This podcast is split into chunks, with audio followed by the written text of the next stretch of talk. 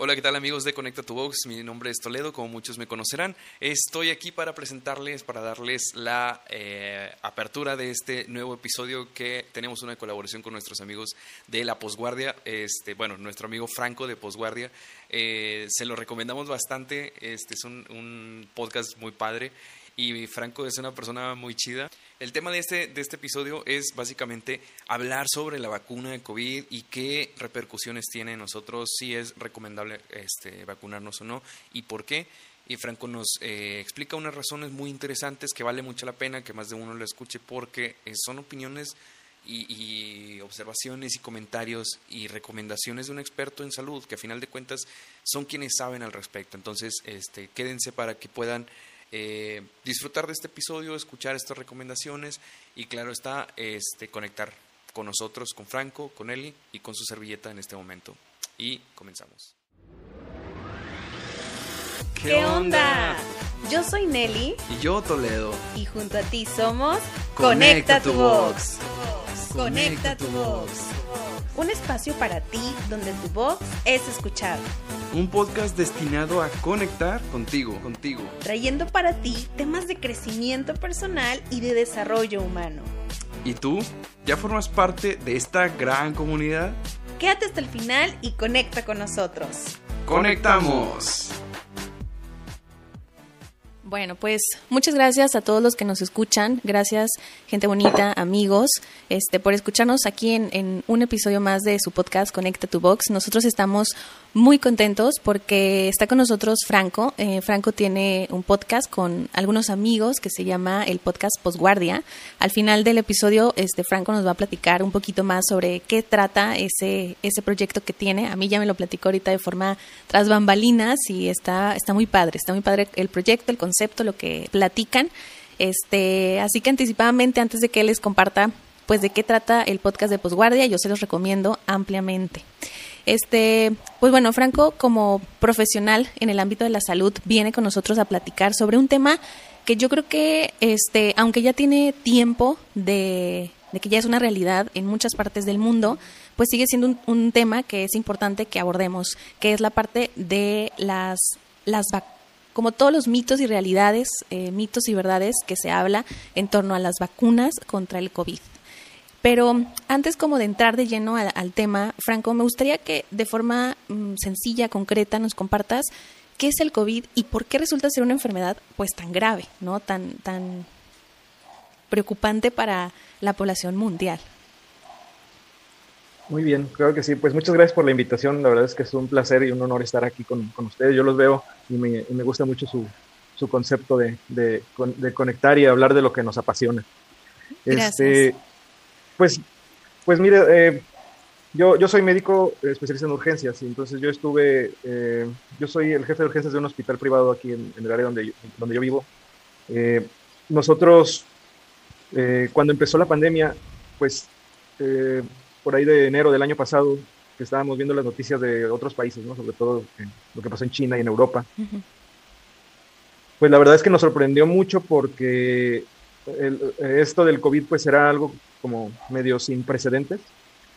El COVID es un virus, ¿verdad? los virus son uh, porciones de, de, material genético, eh, digamos, de RNA o es, en español es ácido ribonucleico, uh -huh.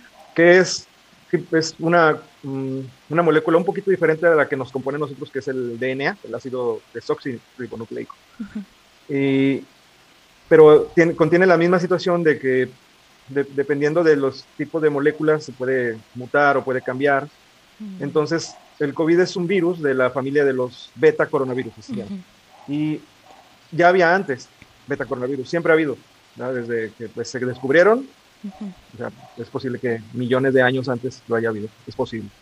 Entonces, ya había antes, e incluso ya hubo dos pandemias de coronavirus, que fue el MERS-CoV, el, el, uh -huh. le llaman el virus del Medio Oeste, que fue allá en, eh, digamos, en Turquía, Arabia, Jordania, eh, en esos países hubo una eh, pandemia en la cual murieron 15 mil personas. Wow. No, nada, nada comparado con lo que tenemos ahorita, pero Exacto. hubo una pandemia de un virus de esa familia que provocaba una eh, infección respiratoria, una neumonía severa. Una neumonía es una infección en los pulmones. Este, y la, la, hubo otro también que es el SARS-CoV, que fue el primer, la primera pandemia de SARS-CoV de, o, virus de, coronavirus, bueno, de coronavirus que provoca una neumonía. Y por eso este se llama SARS-CoV-2, porque es un segundo coronavirus. Pero lo sorprendente de este es que la mutación fue, eh, más bien provoca una contagiosidad mucho más severa que el resto de los virus. Ahora, lo que, lo que pasa con este virus es que provoca una reacción inflamatoria en el cuerpo del, del ser humano tan severa que puede provocar una neumonía, uh, incluso 10 a 12 días después del inicio de los síntomas. Wow. O sea, el, el, mismo, cuerpo detiene el virus y posiblemente se encarga de la misma inmunidad, se encarga del virus, pero la respuesta inflamatoria producida por el cuerpo es la que provoca esta infección. Y más cosas, o sea, que se sobreinfectan los pacientes, que tienen a lo mejor otras enfermedades como diabetes, como cáncer, que eso todavía complica más el caso. Ya. Entonces, eso, esa es como lo grave, la, la alta contagiosidad. Sí, y, y, pues justo como esa, esa parte que mencionabas, ¿no? De, de, cómo este, a lo mejor un síntoma de gravedad se puede presentar, eh, pues sí, días después de, de haber eh, contraído el virus, ¿no? Y que a lo mejor puedes, a lo que entendí, como iniciar con síntomas leves y tu cuerpo de repente, o sea, puede llegar a generar un síntoma de mayor gravedad como esta parte de, de la inflamación que comentabas, ¿verdad? Sí, claro. Sí, y el, eh, hay personas que solamente desarrollan una enfermedad leve porque en realidad el virus es muy similar al virus de la gripe o de, cualquier otros virus que provocan este, resfriados. Ya. Pero la diferencia con este es que como es una mutación nueva al cual el cuerpo humano no había estado expuesto nunca, hay una eh, explosiva inflamación o respuesta inflamatoria contra el virus que puede incluso también eh, dañar los tejidos de nuestro propio cuerpo y eso provoca una cascada de, situaciones por las cuales la gente fallecía. Pero no solo fue eso, o sea, hay cuestiones ahí también político-económicas inmiscuidas, claro. como el hecho de que no estábamos preparados, si se demostró en Italia y en España, que son países de primer mundo, que no estaban preparados para una contingencia de ese nivel. Claro. Sí, sí, sí, definitivo. Y fíjate que, que justo, este, pues llega esta pandemia, o sea, llega esto que Nadie esperaba que, como dices, es algo que aunque viene de una familia de pues un virus que ya se había presentado, esta mutación que resulta ser nueva, este y altamente contagiosa y con síntomas de gravedad, pues nos empieza a afectar de manera mundial eh, y, empezamos a ver pues eh, los casos tan elevados que había, la, la gravedad eh, de la enfermedad, la alta posibilidad de contagio, entonces pues empieza a haber este resguardo, empieza a ver este tratar de contener a la gente en las casas para disminuir los contagios, para disminuir los casos. Y bueno, la gente al principio era había un temor, había miedo ante la situación y, entonces había como mucho este respeto a las medidas de seguridad, de autocuidado, de, de la propia seguridad de higiene. Este y dijimos, bueno, van a ser algunos meses, ¿no? Este, pensando como muy optimistas, ¿no? Pero esos meses pues ya han pasado, ya, ya ha sido un año y medio, al menos yo creo que acá en el continente de América Latina y, bueno, de América en general, que llega la pandemia, este, pues ya pasó un año y medio, ¿no? Entonces, para muchos la, la, la esperanza como de una normalidad o, o de una vida lo más cercano a la normalidad que se tenía, pues justamente era la vacuna. Entonces, este, pues muchos estábamos eh, como esperanzados como, bueno, que llegue la vacuna, que, que ya se presente, que ya la puedan elaborar, que ya se pueda aplicar este, en la población en general, ¿no? Pero pues llega la vacuna y empieza a haber como mucha sobreinformación, que ahorita más adelante quiero como platicar contigo de eso, que empieza la gente a dudar si se vacunaba o no se vacunaba. Pero me gustaría que, que antes de tocar como ese punto, creo importante que si nos puedes platicar un proceso de, bueno, cómo se, cómo, se hace el proceso de vacunación, qué es lo que contiene una, una vacuna y también sobre todo por qué la importancia, o sea, o el objetivo de sí vacunarse o, de la vacunación, no ahorita del COVID, sino sabemos que de repente hay eh, temporadas que se promueve mucho la vacunación ante algunas enfermedades y que hay una razón del por qué. Este, entonces, si pudiéramos, si pudieras, perdón, como platicarnos un poquito sobre esos tres puntos y luego ya entramos de lleno a la parte de, de las vacunas COVID. Claro, eh, es, muy interesante esa, esa, la fase de desarrollo de una vacuna es algo que eh, digamos que está, está basado en muchísimas cuestiones. Lo primero que haya quien pague. Lo segundo, que haya quien sepa hacerlo. Y lo tercero, que haya, eh, pues digamos, dónde o con qué, ¿no? Entonces, pues como se desató la emergencia y pues los países primermundistas fueron los más afectados, y a lo mejor ahí, va a sonar algo como un poco filosófico, pero si la pandemia hubiera sido en África, tal vez no hubiera sido tan, no hubiera salido tanto en la tele. Sí, sí, sí. Pero como los primermundistas fueron los países más afectados, pues le metieron lana. Y hubo en, en febrero, yo, yo recuerdo que leí que hubo 250 grupos de, de, científicos de laboratorios importantes en todo el mundo que se empezaron a, a trabajar en esto, empezaron a desarrollar vacunas. Normalmente la, en el método científico del desarrollo de una vacuna, un medicamento o un tratamiento médico, uh debe haber tres fases. La fase uno que es, digamos, la creación y la experimentación con la vacuna in vitro. In vitro significa en el laboratorio, en el, pues digamos, en los, esos con los que jugábamos en la secundaria, en sí, las sí. cajas de Petri y todo eso. La fase 2, que ya es en modelos animales, como por ejemplo ratones, que es lo más común, este, donde el, se aplica el medicamento, la vacuna o lo que sea, y ven la reacción de, del ratón, eh, de las células del ratón contra la, la, vacuna o contra el medicamento, etc. Y la fase 3, que es ya reunir a un grupo heterogéneo de gente, digamos, eh, diferentes razas, diferentes edades.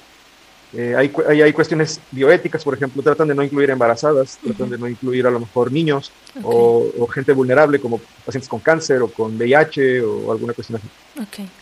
Y empiezan a aplicar consensuadamente, porque te hacen firmar un documento que, que, que aceptas cualquier riesgo, uh -huh. pero que de preferencia va a ser seguro, porque ya hubo dos fases de experimentación que duraron tantos meses. Que de hecho lo normal sería que una fase 1, fase 2, fase 3 es entre 3 y 5 años. Claro. Pero esta vez, como le metieron lana, en meses se hizo todo. Okay. Y lo cual sí se puede cuando hay dinero.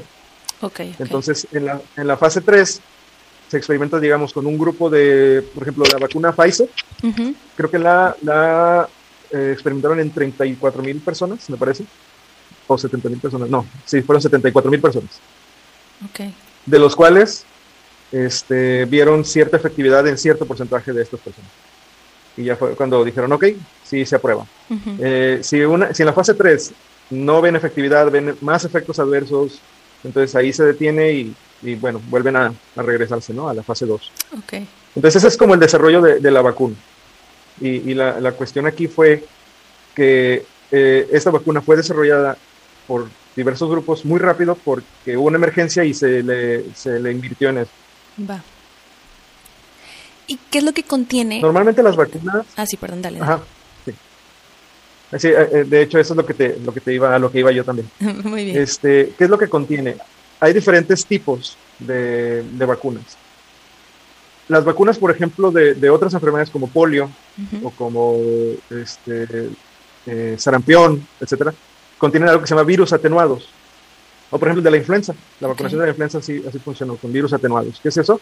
Que son virus a los cuales molecularmente los modifican, les quitan las, la, las moléculas que son agresivas para el cuerpo humano uh -huh. y te lo, te lo inyectan, las células atacan al virus y hay cierto tipo de células, de, de, nuestras células, de los glóbulos blancos que tenemos en el cuerpo en la inmunidad, que recuerdan o que tienen una capacidad de memoria uh -huh. de saber que, ah, esto ya había, ya había entrado al cuerpo, este, linfocitos B ataquen, linfocitos T ataquen. Okay. Eso, esas son las células que, que provocan eh, la, la, defensa del cuerpo. Entonces, por eso cuando a ti te da, por ejemplo, un tipo de gripa o dengue o, o varicela, ¿no? varicela que, es las, que te salen ronchitos por todo el cuerpo, que nos da súper comezón y todo, sí. este, no te vuelve a dar, pero no quiere decir que no te contagies otra vez. Okay. Lo que pasa es que vuelves a adquirir el virus en otro lado, pero tu cuerpo lo detiene y no pasa nada, no provoca síntomas, no pasa nada, lo mata el virus y no pasa nada. ¿Por qué? Porque el virus ya tiene, eh, bueno, más bien el cuerpo tiene una memoria contra ese virus uh -huh. y ya no te vuelve a pasar lo que te pasaba antes. Okay. Digamos que el cuerpo humano tiene esa, esa capacidad. Uh -huh.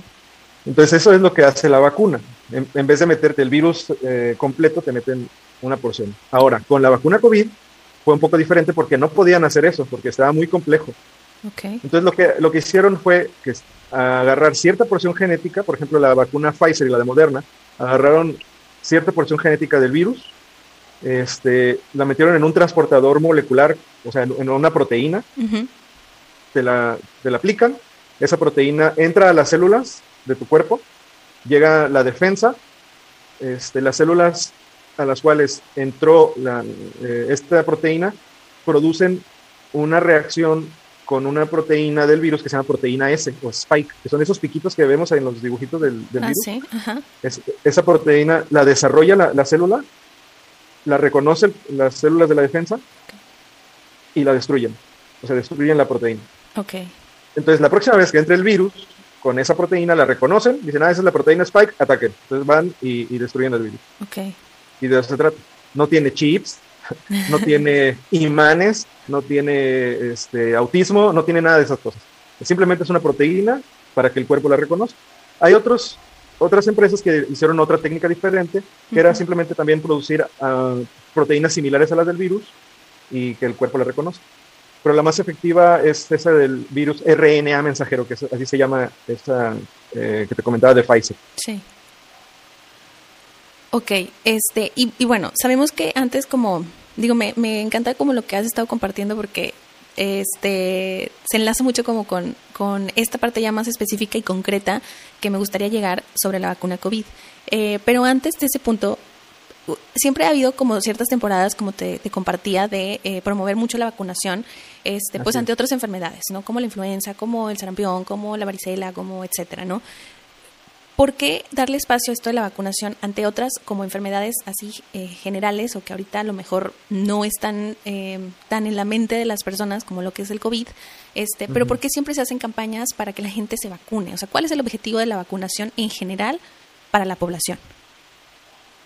Claro, eh, antes de que se descubriera esta posibilidad de poder nosotros provocar una respuesta eh, inmunogénica que se llama, o que nuestro propio cuerpo, o, que antes de que se descubriera que nuestro cuerpo producía una memoria contra otros bichos, o incluso funciona igual con las alergias, ¿eh? si, si, a ti te pica una abeja, eh, y tú, tú, a lo mejor la primera vez te va a causar una ronchota que te va a doler, pero la siguiente vez tu cuerpo va a producir por la memoria de decir, ah, este veneno ya lo reconocíamos, ya había, ya había entrado antes a este cuerpo, todos contra él.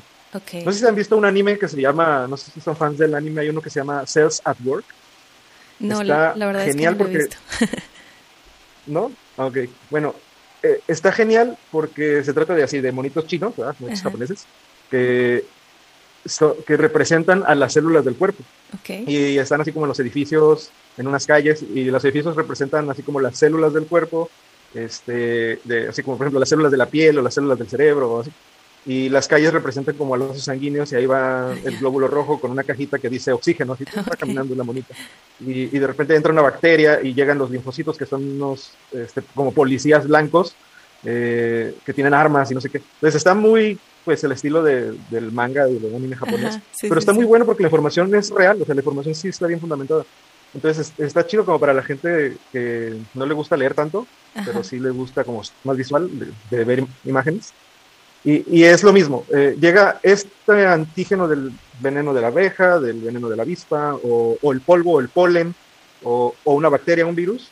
Entonces el cuerpo lo reconoce y, va, y las células van y, destruyen lo que, lo que llegó al cuerpo. Entonces se descubre eso. Y por ejemplo, eh, ahorita si tú dices, no, pues a mí me dio varicela de niña y pues yo no sentí nada. Pero si, si no te vacunaran, por ejemplo, contra la polio, contra tuberculosis, eh, que es la, es la, vacuna donde tenemos toda la marquita aquí en el brazo, es, es, contra la tuberculosis. Okay. La próxima vez que a ti te dé tuberculosis, te puede dar tuberculosis este, meningia eh, o cerebral y bye. O te puede dar una neumonía grave por varicela y terminas hospitalizado igual que COVID. O la influenza, por ejemplo, cuando, cuando mutó en el 2009 aquí en México eh, la influenza y se dio esta gripe porcina que nos eh, saltaron en muchos países por eso, este, pues provocó una neumonía grave y muchos pacientes fallecieron, de verdad, muchísimo, hubo una situación bastante grave, pero volvemos a lo mismo, no era así como que tan boom porque no era Estados Unidos o Australia, ¿no? Entonces, eh, se desarrollaron vacunas contra esto y ahora te puede dar influenza, te tumba tres días porque te sientes de la fregada con fiebre, bla, y luego ya no pasa nada. ¿Por qué? Porque, porque la, la vacunación de eso se trata, de eh, que una enfermedad o un virus o una bacteria, cuando te, te contagias, tu cuerpo no reaccione de una manera tan agresiva o ya lo reconozca o sea diferente. ¿sí? Y, y, eso provocó pues menos mortalidad. Pues ese es el objetivo de la vacunación. Muy Por eso bien. los antivacunas... Ah, pero bueno, es otro tema. Sí, fíjate, justo, o sea, te, te, pregunto porque, este, pues, cuando empieza a salir la vacuna, este, contra COVID, que para muchos, pues, era como esa luz, esa esperanza de decir, bueno, ya hay un avance, ya, ya hay algo que, que pues, puede luchar contra esta enfermedad que ha sido mortal eh, y que ha afectado, pues, a todo el mundo en, en general. Este, luego empezó a haber como mucha información, mucha, mucha, mucha información. Y ahorita con las redes sociales y con el internet, que, bueno, nos puede llegar un bombardeo de, de datos, este, pues había muchas muchos datos que a lo mejor podían ser falsos, otros verdaderos, este se hablaba como de los efectos que te podía dar la vacuna, este y toda todo uh -huh. eso que, que llegaba, este pues hacía que las personas de repente tomaran una postura de me vacuno, no me vacuno, empezar a dudar. Este, había personas que decían sí. no, no, no me voy a vacunar por toda la información que llegaba, ¿no? Y que a veces no había ese filtro para como limpiar y esa información y decir, bueno, que sí es verdad, que no es verdad, este, que está en uh -huh. lo cierto, etcétera, ¿no? Como a lo mejor ese, ese criterio también. Entonces, eh, entre los como información que, se llegaba a escuchar era, no, es que algunos de los efectos secundarios es que te puede llegar a provocar infertilidad, este, o, sí, esterilidad en hombres en mujeres. Eh, no, pues es que te puede dar problemas en el corazón. Este, no, pues que te puede también, este, a lo mejor eh, dar una parálisis facial, etcétera, ¿no? Entonces, toda esa información que llegaba hacía dudar a la gente. Eh, tú como experto en, en, el área de la salud y con toda esta información que nos has estado compartiendo, ¿qué nos puedes decir sobre, sobre est estos datos y sobre esta información que, que, se llegaba y que bombardeaba a las personas? Claro. Sí, y, y bueno, pues definitivamente no, no, todos somos iguales, en realidad, o quise decir, todos somos diferentes. Uh -huh. Todos vamos a reaccionar diferentes a todo. Eh, el hecho de, de, que la vacuna tenga cierta efectividad significa que a cierto porcentaje de la población eh, va a provocar el efecto benéfico, pero un mínimo porcentaje sí va a tener efectos secundarios o efectos adversos, y un todavía más mínimo porcentaje sí va a tener efectos adversos graves. Okay. De, precisamente por eso, porque todos somos diferentes. Eh, sí, sí hay unos efectos adversos, sí hay algunos que están bien demostrados y documentados. Por ejemplo, sí hay un, una inflamación en el corazón en algunos eh, expuestos a, una, a, algunas vacunas. Este, sí hay, um, pues casi siempre te va a provocar una respuesta inmunológica normal, que sería que te da fiebre durante dos o tres días, que te da tos, que te da una gripa mínima. Pero un porcentaje muy pequeño de, de, la población vacunada va a presentar eh, efectos secundarios severos, pero normalmente no mortales. Okay. Porque con uno o dos que mueran durante la experimentación, esa vacuna no debe salir. Entonces, o me, digo, ya hablo de vacunas, medicamentos o cualquier cosa que sea experimentada uh -huh. para tratamiento médico, con uno que, no, pues es que este murió por directamente por el, por el efecto adverso del medicamento o vacuna, esa vacuna no sale. Entonces, eh, sí va a haber efectos secundarios, sí va a haber efectos adversos, pero todos son tratables, digamos. Uh -huh. Hace poco recibí a, a, en urgencias a una paciente que sufrió también algo que se llama miocarditis, que es una, una, inflamación en el corazón, que puede ser por diversas causas, pero una de las causas pudiera haber sido la, una de las vacunas. Pero la paciente sobrevivió, estuvo hospitalizada algunos días, uh -huh. este, fue vista por especialistas, etcétera, pero la paciente sobrevivió y bueno, desgraciadamente le pasó a ella. Aún, aún así no podemos demostrar que haya sido la vacuna. Okay. Eh, porque tiene como dos o tres causas posibles. Entonces, eh, sí puede haber eso, pero la mayoría de las personas, digamos, el, más del 90% de las personas que estén vacunadas van a tener efectos adversos como una gripa leve. Ok. Ahora, mencionabas algo que yo agradezco que lo hayas hecho, este, que me parece importante como eh, mencionarlo nuevamente, traerlo aquí a la conversación, este, que decías, mmm, el hecho de que pues los, las grandes potencias se vieron afectadas, se empezó a invertir en la vacuna, ¿no? Y entonces, pues hubo lana de por medio para que el avance a una solución se diera, ¿no? Y que entonces el proceso de vacunación, o bueno, más bien no de vacunación, de encontrar la vacuna o las posibles vacunas, este, se dio en poco tiempo. Porque una de las cosas que se decía también era cómo en tan poco tiempo este, se obtuvo una vacuna, ¿no? A lo mejor quienes les inquietaba toda esta parte y a lo mejor observaban eh, o, le, o leían, perdón, como sobre el, el, dato, este, decían, bueno, un proceso, un proceso para sacar la vacuna pues tarda años, entonces ahorita ya lo encontraron y, y cómo puede ser, y entonces como que esto a la vez generaba cierta desconfianza ante el proceso que se estaba realizando. Entonces, este dato que, que traes creo que ayuda como también a resolver algunos de los mitos o, o, de las cosas que podían entrar en duda de las personas, este, de, al hecho de, de estar involucrados grandes potencias, pues entonces había inversión importante para que saliera ya la vacuna, ¿no? Y que se empezara, este, pues a difundir claro. de forma mundial. Y, y bueno, dentro de hablabas y mencionabas sobre la efectividad de, de ciertas vacunas, eh, como la Pfizer, como la Morena, que también tienen y compartías como el proceso o de cómo funcionan, ¿no? O sea, sé que al, al leer sé que son como las más efectivas, ¿no? Que habla de un, este, que tiene, tiene un, un 95% aproximadamente como de efectividad, ¿no? Contra otras, que por ejemplo la Cancino, que tiene menos, creo que es un 63 o 65% de efectividad. Eh, ¿Cómo pudieras como sí. traducirnos es, ese dato, Franco? O sea, ¿a qué se refiere esa información para que la gente que nos esté escuchando le quede claro cómo que el 95% o el 65% de efectividad de una vacuna sobre otra?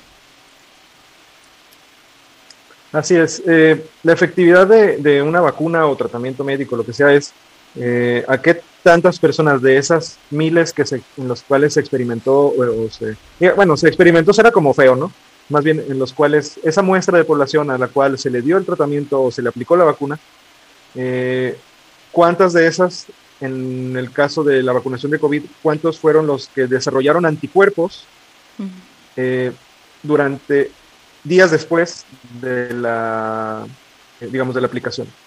Este, por ejemplo, la vacuna Pfizer y la, eh, ¿cuál es la otra? La, ah, la de Moderna y la de, me parece que también la de AstraZeneca, que tienen 90, 90% para arriba de, de, efectividad, significa que 90 o 96% de estas personas desarrollaron los anticuerpos necesarios o los anticuerpos de la misma manera que se hubieran sido infectados pero sin haber sido infectados. ¿sí? Okay. Entonces, ¿qué es lo que se hacía? Pues se les tomaba pruebas de anticuerpos, que no sé si, si te tocó a ti o a lo que, los que nos escuchan, que era cuando nos picaban en el dedo, nos tomaban una muestra de sangre y ponían una gotita en un cassette. Claro, sí. Y el cassette se pintaba unas rayitas, y que, se, que decía IgM, IgG, este, esos son los anticuerpos. Okay. Que son, los anticuerpos son eh, moléculas que producen nuestras células de la defensa, que digamos, son como, como cuando vas en el gotcha, estás jugando en el gocha y de repente te, te dan, marcan de un color, Ajá. entonces dicen, ah, ese es del, de los ese es de los contrarios contra él.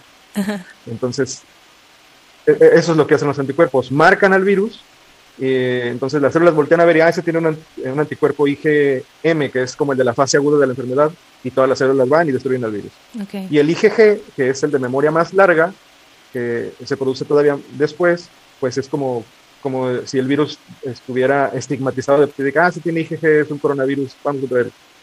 Y, y, para eso sirven los anticuerpos, que son como las marcas. Okay. Entonces, la, el 96%, por ejemplo, de, en la vacuna Pfizer o Moderna, del de 96% de la población tuvo título de cuerpos IgG este, durante un largo tiempo, por lo cual eh, se considera que esa es su efectividad, que es una efectividad muy alta. Uh -huh porque digamos que, por ponerte un ejemplo, o sea, de 100 personas, 4 no desarrollaron anticuerpos suficientes, pues con eso es suficiente, porque de esas 4 personas ya 96 ya están vacunados. Uh -huh. Entonces, okay. eh, eh, y la de Cancino, que también, eh, como dices bien, o, o, Sinovac, me parece que, no, Cancino, es 66% aproximadamente, pues no es una efectividad tan alta, pero aún así se considera, según los el 70, si el 70% de la población mundial está vacunada, eh, inmunizada contra el se puede considerar que estamos ya en una etapa en la cual estamos seguros contra el, el entonces, aún así, 66% se puede considerar como, bueno, es, es efectiva medianamente, pero sí, sí sirve. Pero mientras más efectividad o mientras más produzcan anticuerpos, es mejor. Muy bien. Antes de pasar a, la última pregunta, este, que puede sonar como muy, muy obvia la pregunta después de todo lo que hemos platicado, quiero, este, creo que por ahí cuando mencioné el último punto de las vacunas, este, dije mal, era moderna. Y gracias por, este, ahorita como compartirlo, Franco. Eh, pues te digo, puede sonar mejor. No, no, vaya a ser muy político esto y dijiste de Morena, dije, Sí, como que. te van a dejar de ver los prianistas. como que después dije, ay, ¿por qué dije eso? Cuando ya te escuché dije, me equivoqué, lo tengo que decir. Hay una disculpa, por favor. Eh, no pasa nada. Creo que, creo que ha traído como ese tema de, de la política este últimamente que lo hemos hablado y y lo traía como ahí en mi subconsciente. Hay una disculpita. Oye, Franco, digo, puede sonar esta pregunta como ya muy obvia después de todo lo que nos has compartido, pero sí quisiera cerrar con, con, con esta porque pienso que de repente puede haber personas que este, se pueden quedar con, con la necesidad de algo más concreto, ¿no? Entonces, tú como profesional de, de la salud, eh, ¿qué recomiendas? O sea, que la población se vacune, no se vacune, ¿por qué? ¿Y cuál es tu sentido, tu percepción justo en torno a, la vacuna COVID o a las vacunas COVID, que hay varias? Sí, claro. Bueno, digo, creo que todos somos libres de elegir lo que hacemos con nuestro propio cuerpo y eso es totalmente respetable en todos los aspectos. Lo que no está chido es que por tomar decisiones libres afectes a un tercero. Entonces, eh, yo en mi, en mi trabajo, por lo que he visto, y, digamos que también incluso hasta por respeto a, todos aquellos que se desvelaron vacunando, digo vacunando, perdón, desarrollando la vacuna en diversos laboratorios en todo el mundo, que, o incluso a nosotros que estuvimos ahí en la, recibiendo pacientes sin, sin, poder ver a nuestras familias, sin poder ver a, o, sea, sin poder ir a visitar a tus papás porque pues, te daba miedo ir a contagiarlos. Claro. O sea, yo creo que yo creo que eso es algo que se tiene que considerar. Este, que aunque sí, o sea, tú puedes decir, ah, pues es mi cuerpo, yo no me quiero vacunar, yo no, quiero, no, me, no me gusta, yo no tengo, yo tengo derecho a elegir. Bueno, entonces usa cubrebocas, lávate las manos, este, no salgas y, te mezcles con gente, no vayas a conciertos, ¿no?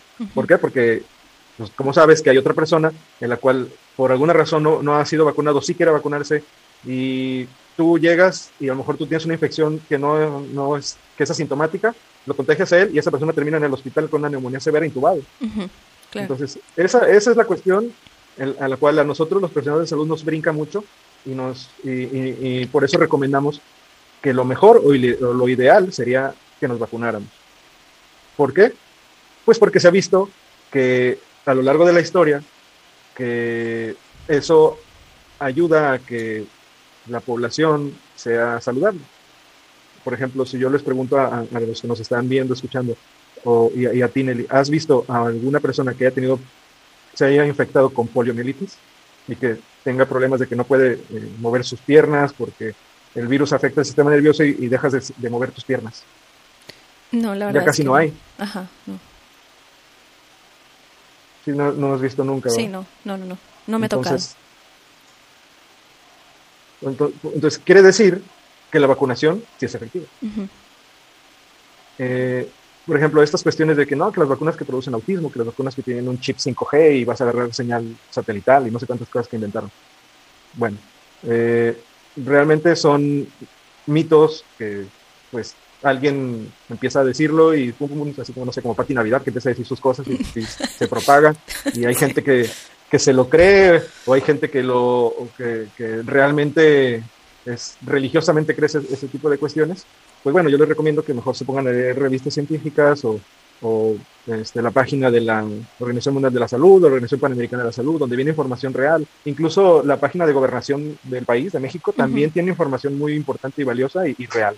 Medio atrasado, un poquito, unos meses, pero, pero sí sirve.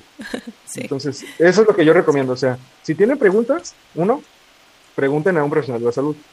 Dos, mejor pónganse a leer de documentos reales, no de Facebook, no de Twitter. Este, y tres, pues si van a elegir no vacunarse, entonces respeten a los que sí queremos vacunarnos. Claro. Y usen mascarilla y usen las medidas y todo.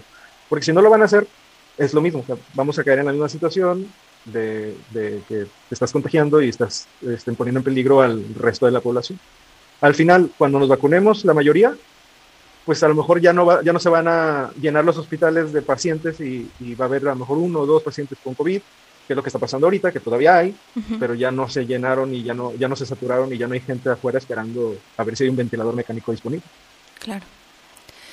Franco, pues te agradezco un chorro. Nosotros continuamos aquí con Franco. Vamos a, dar corte como a este episodio, pero nos vamos a quedar un ratito más platicando con Franco sobre otro tema que, que está ligado a este, que creo súper, súper importante, sobre todo por el tiempo que estamos viviendo todavía de pandemia, que no se nos puede olvidar esa parte. Pero antes de despedir el episodio, me gustaría nuevamente hacerle los micrófonos a Franco para que nos comparta eh, un poquito sobre el proyecto que tiene con unos amigos, que es un podcast que se llama Postguardia. Este, y bueno, que, que les cuente qué contenido tienen por si les interesa y les llama la atención, pues que lo sigan. Creo que este lo que a mí ya me platicó vale mucho la pena, pero bueno, les cedo el micrófono para que les platique de qué trata. Ah, muchas gracias. Este, pues espero no haberlos enfadado con todo lo que les dije y no haberlos aburrido con tantos términos técnicos científicos. Este, bueno, nuestro, nuestro podcast, eh, somos profesionales de la salud, son eh, mis compañeros Otto, Otoniel, eh, Mario y David, y yo, su servidor Franco, eh, que le llamamos la posguardia porque cuando sales de tu guardia, normalmente un, los médicos, enfermeros, paramédicos, que, esos son mis compañeros, son enfermeros y paramédicos, decimos, Ay, pues vamos por una cervecita porque estamos cansados, se nos antojó, tenemos hambre. Este, por ejemplo, con esta cuestión del COVID, pues nos poníamos los trajes, entrábamos al área COVID a ver a nuestros pacientes y no podías ir al baño, ni podías comer, ni podías tomar agua hasta que no salieras. Y a veces eran entre 8 y 12 horas. Entonces, pues salías con sed, con, con, hambre, sed de la normal y sed de la peligrosa. Entonces, pues íbamos a, a, echarnos una cervecita y todo. Entonces dijimos, bueno, o sea, vamos a, a, grabar esto que quede así como para la, para la posteridad. Este, ahorita están de moda los, los podcasts, somos fans de los podcasts. Vamos a hacer nuestro propio y le vamos a llamar la posguardia porque lo hacíamos saliendo de trabajar. Okay. Llegábamos, nos bañábamos, poníamos nuestras cosas ah, para grabar, este, nuestra cámara, nuestro equipo de audio y que, cuál es el objetivo, compartir información de, de, salud de preferencia, entretenerlos, que sea entretenida, que sea fácil, que sea digerible, este, que nosotros platicamos, anécdotas, relatos, invitamos Ah, tenemos invitados que son también profesionales de salud en la mayoría, eh, que también tienen cosas interesantes que decir o, o, compartirnos o anécdotas, porque como te mencionaba hace rato, es clásico que estás en una reunión con gente este, que se dedican a otras cosas y te dicen, oye, está muy interesante hacer las urgencias, a ver, platícanos qué, qué te llega, qué es lo peor que te ha llegado, qué es lo más impresionante. Entonces ya uno se empieza a acordar de, cosas y entonces dices, bueno, pues no, sé si decirles esto, pero bueno, pues a mí llegó una vez uno que le explotó un cohete cuando estaba, estaba este, festejando a la Virgen de Guadalupe y le explotó en la mano. Entonces ya así como que... ¡oh! Eh, y eso, esos, ese tipo de cosas, ese tipo de reacciones, dije, bueno, pues deberíamos de grabarlo, porque además, pues mis compañeros son muy graciosos. Yo no, yo soy, yo no, yo no me considero ni comediante ni mucho menos, pero pues entre nosotros tres pues cotorreamos así muy, muy chido y, bueno, dijimos, bueno, pues vamos a ver si podemos, si algo, algo así puede funcionar. Entonces, eh, ese es el concepto eh, de nuestro podcast, que nos ven como, como, personas pues normales, comunes y corrientes, porque eso somos, unos personas que nos reímos, que nos hambre, que, que, también lloramos, que nos enojamos, como decías tú, que tenemos este, necesidades, ¿no? Y que nos gusta también de repente echarnos una cervecita, una copa de vino, comer, cenar. Y hemos tenido muchos episodios interesantes. Tenemos hasta ahorita grabados 25, 26 episodios. Vamos a, estamos planeando la tercera temporada. Y pues los invitamos a que nos busquen. Somos La Postguardia Podcast. Excelente. ¿Están en todas las redes sociales así? Como La Postguardia Podcast. Sí, hay una cuenta de Facebook, hay una cuenta de Instagram este, que, se, que se llama así, La Postguardia Podcast. El canal de YouTube también, La Postguardia. Eh, es La Postguardia, todo pegadito. La Postguardia, todo pegadito. Y eh, Twitter no, porque me cae gordo, este, porque ahí Twitter es como el infierno de las redes sociales. Pero bueno, en Instagram y Facebook sí nos pueden encontrar. Este, y eh, pues en todas las, eh, las, plataformas de audio como Apple Podcast, como Spotify, como Deezer, ahí también nos pueden encontrar en Amazon Music, Google Podcast, ahí también van a encontrar nuestros episodios. Excelente, pues ya lo saben amigos, este, escuchen a, la postguardia con Franco y, sus colegas, sus amigos que están por ahí contando anécdotas eh, que viven ellos en urgencias y que también dan información, pero de una forma relajada y, pues fácil como de digerir, como él decía. Ya tienen ahí el dato de dónde encontrarlos. Recuerden que nosotros este, estamos en todas las redes, tanto Insta, Facebook, YouTube, Spotify y un canal ahí en Telegram como Conecta tu Box con X al final. Este, y bueno, yo creo que este episodio es valioso. Ahí por ahí decía Franco, este, disculpen por ahí como a veces palabras técnicas, pero yo creo que es importante por la información que se estaba platicando. Entonces, bueno, pues compartan esta información, compartan el episodio para que algunas dudas que puedan llegar a tener personas cercanas a ustedes, pues puedan a lo mejor ahí resolverse y que puedan tomar la mejor decisión de vacunarse o no, este, pero siempre cuidando también y pensando también en el otro, ¿no? Porque hay que recordar que vivimos en comunidad. Gracias Franco, hasta aquí este episodio, pero bueno, continuamos contigo un ratitito más para darle vida al siguiente. Este, y, y bueno, recuerden que Conecta tu Box lo hacemos todos. Muchas gracias.